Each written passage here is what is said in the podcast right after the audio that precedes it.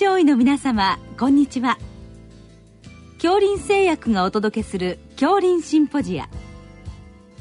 毎週この時間は医学のコントラバシーとして一つの疾患に対し専門の先生方からいろいろな視点でご意見をお伺いしております。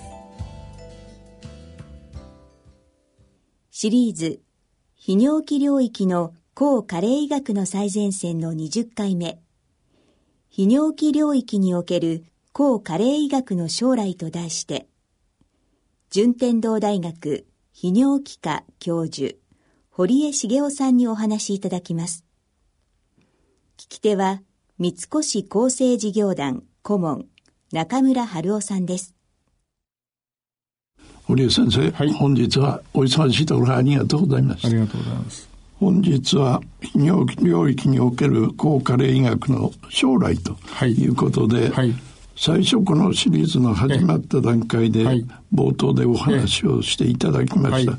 ことの締めくくりになるかと思います。ありがとうございます。特にあの先生方の夢も語っていただければ、ありがたいというふうに思っておりますが、一部復習になるかと思いますけれども、冒頭でお話をいただいた時に、加齢の原因として酸化というのが大事だと、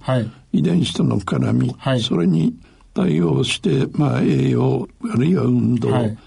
薬物といったようなお話を頂戴しましたけれども、実際に今まで先生方の領域で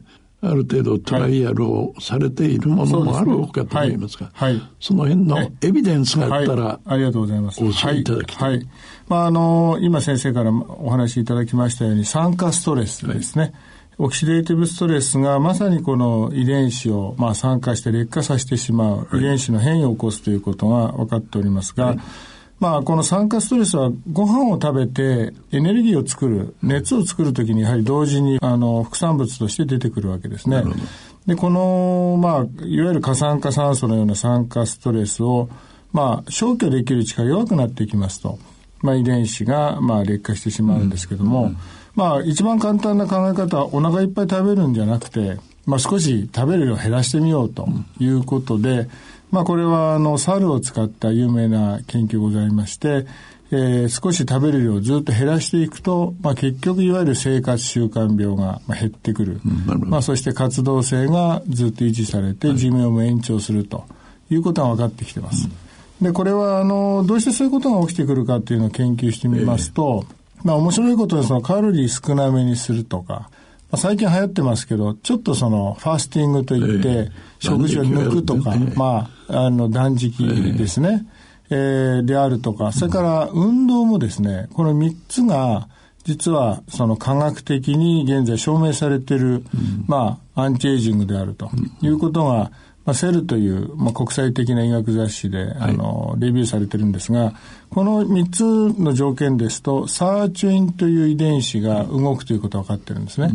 で、この遺伝子の作用というのは、まあ、染色体の、まあ、簡単に言うと傷をですね、もう一回こう修復する、あるいは傷がつきにくくするということで、うん、まあ、このサーチンが絶えず活性化していると、まあ、簡単に言えば加齢の変化、すなわち老化しにくくなるということが分かってきてるんです。で、じゃあ、サーチン上げるものは何かっていうことですね。で、一つはやはり今言った腹8分目が7分目ですね。それから運動するということですね。あとはですね、ポリフェノールと言いますが、まあ、植物の中に含まれている因子。はい、有名なものは赤ワインに含まれているレスベラトロールで。うんまあ、ただ、あの、じゃあ赤ワインガバガバ飲めばいいのかってまた別問題ですけども、まあそういう、その、植物にやはりそういう因子があると。それからあ性ホルモン特に男性ホルモンですね、はい、男性ホルモンも実はこのサーチュインというのを、まあ、活性化するということで、まあ、お話もあったかもしれませんが男性ホルモンはやっぱり高い人っていうのは比較的長生きをする傾向があると、まあ、いうことからあのこういったその栄養の中でやはりカロリー摂取量、まあ、これがあアンチエイジングと結構関係しているということも分かってきました。なるほどそれからあのもう一つやはり面白いのは腸内細菌ですね。はいはい、まあ、最近腸内細菌いろんな分野でブームになってるんですが、えーね、腸内細菌のあり方が例えば私ども領域でやはり前立腺がんとどうも関係している。まあ、これはおそらく前立腺だけじゃなくて、いろんながんと関係している。認知症にも関係してくる。あるいは排尿障害とも関係してくるということで、まあ、あの、人体と、まあ、共存しているこういう細菌群ですね。まあ、これをどうやってこううまく付き合うかが、実は、あまあ、疾病、そして健康と大きな関係があると。いうことも分かってます。バクテロイデスとかいろいろ。そうですね。はいはい。おっしゃる通りですね。うん、えー、これまでは病原性の大腸菌ばっかり、まあ、目を向けてきましたけども、はい、まあ、実際どういう腸内細菌がいるかということも、うん、まあ、興味を、あの、対象になってきてると思います。あの、その際、例えば酸化ストレスを除く、発生を防止するという、はい例えば酸化物が出来上がったのを早く処理する、はい、例えばビタミン E とかですね。はい、そうですね。処理側に働くものよりは、はい、作る側を抑える方が大事なんです。まあ、これはあのやはり処理側に働くものもある程度あった方がやっぱりいいと思うんですね。うんうんうん、でこれはあの、まあ、先生おっしゃられたビタミン E とか C とか、ビタミン群もそうですし、あの、まあ、酸化ストレスを、あの、抑えていくいろいろな、まあ、ポリフェノールとか、い。ろんなものございます。ただ、どれか一つをたくさん摂取したから有効かっていうことは今まであんまりないですね。ですから、まあ動物の実験とか非常に極端な状況ではそういうことあるかもしれませんけども、まあむしろ、あの、そういうことを知っていただいて、えー、あまり食べ過ぎないとか、ただこれまでその食事のバランスって言いましたけども、はいはいこのバランスの概念も実は全部変わってきまして、これ糖尿病の方でも、まあ、バランスって何なんだっていうことに今なってきますね。うん、ですので、これはやはり新しい、まあ、医学というか、えー、まあ、高カ医学の中で栄養をどういうふうに考えていくか。ですね、堀井先生はどうお考えなんですか、はい、高糖質と低糖質といったような場合も絡むと思うんですけど、はい、これはですね非常に面白くて、まあ、今、あのー、こう適切な糖質っていう言い方があるんですけども結局糖質を非常に少なくすると、これは酸化ストレスも減ります。しかし、実はテストステロンも減って、筋肉も減ってくるんですね。ですから、なんかカプセルのところにずっといるんであればね、低糖質いいかもしれませんが、生き生きと生活していくのには当然糖質も必要なんです、ね。なるほど。まあ、しかし、あの、例えば我々が知らないところで摂取している果糖であるとか、はいはいはい、こういった問題実はあまりクローズアップされてない、うん、あるいは果物がですね、はいやはり今、加糖がどんどん、はい、多分30年前から非常に増えているとか、そうですね。そういう問題も、やはり注意を払っていく必要があるかなと思います。うん、なるほど。冒頭の先生のお話で、はいええ。あの、新美容師のお話をちょっといただいたんです。はいはい。これは将来どうなっています？これはですから、まあ、非常に驚くべき研究で、はい、えー、まあ、高齢のネズミと若いネズミの血管を吻合してしまうと、うん。あの、高齢のネズミの、まあ、いろいろな、いわゆるこう、老年症候群ですね。筋肉の、まあ、減少とか、あるいは脳神経の変性とか、うん、えー、あるいは感覚ですね。匂いに対する感覚が落ちるってことは治ってしまうと。うん、ですから、それはその背景となる何らかの、まあ、因子、まあ、これは分子であったり、いろんなシステムありますが、うん、まあ、これ今世界中で必死に、こう探していると思います。なるほど。そこをいうことが、まあ、いろんな状況下で分かってきますと、まあ、こう、一つずつピースをはめてくるように、まあ、健康長寿っていうものが、こう、達成してきて、これまで常識とされていたことが、実は、必ずしも常識じゃないということも分かってくるかもしれません。なるほど。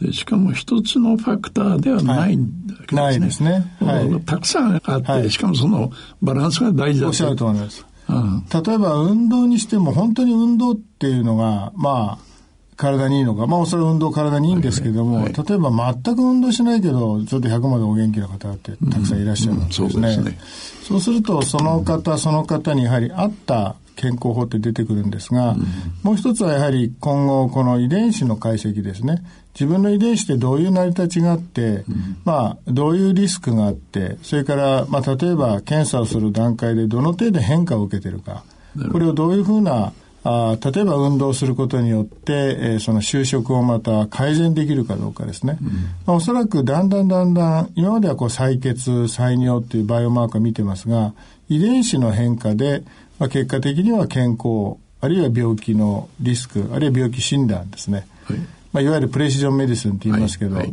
まあ、今そちらにかなり急速に来てるんじゃないかなと。うん、まあ、私が今現在理事長しております日本高科林学会もこの遺伝子の、えー、解析とこのアンチエイジングということを今あの非常に力を入れてきてますので、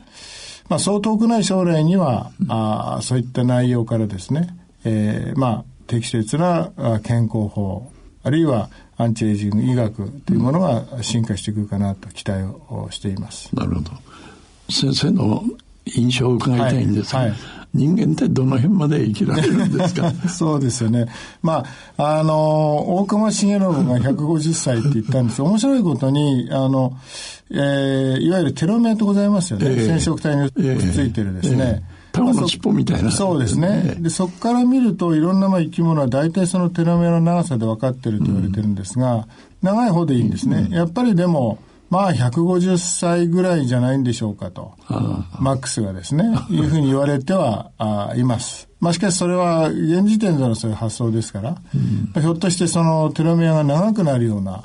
薬というものも出てくるかもしれないんで、うん、えー、まあこれは、まあ多くの方が要するに120歳ぐらいの方を見るようになるだろうと。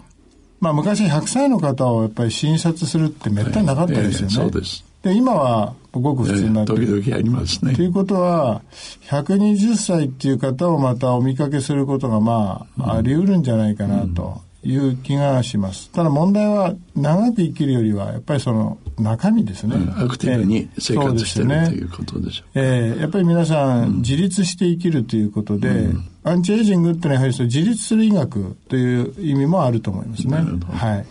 とまあ少なくとも今までセルの段階で研究は進んでた。はいはい、これからはそうですね。個体全体で見ていくという、はい、そして遺伝子全体で見ていくと。はい、それが将来の課題でもあるわけです、ね、だと思います。はい、まあ夢だと思います。はい、どうもいろいろありがとうございました。ありがとうございました。シリーズ、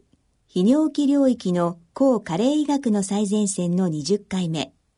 泌尿器領域における抗加齢医学の将来と題して、順天堂大学泌尿器科教授、堀江茂雄さんにお話しいただきました。聞き手は、三越厚生事業団顧問中村春夫さんでした。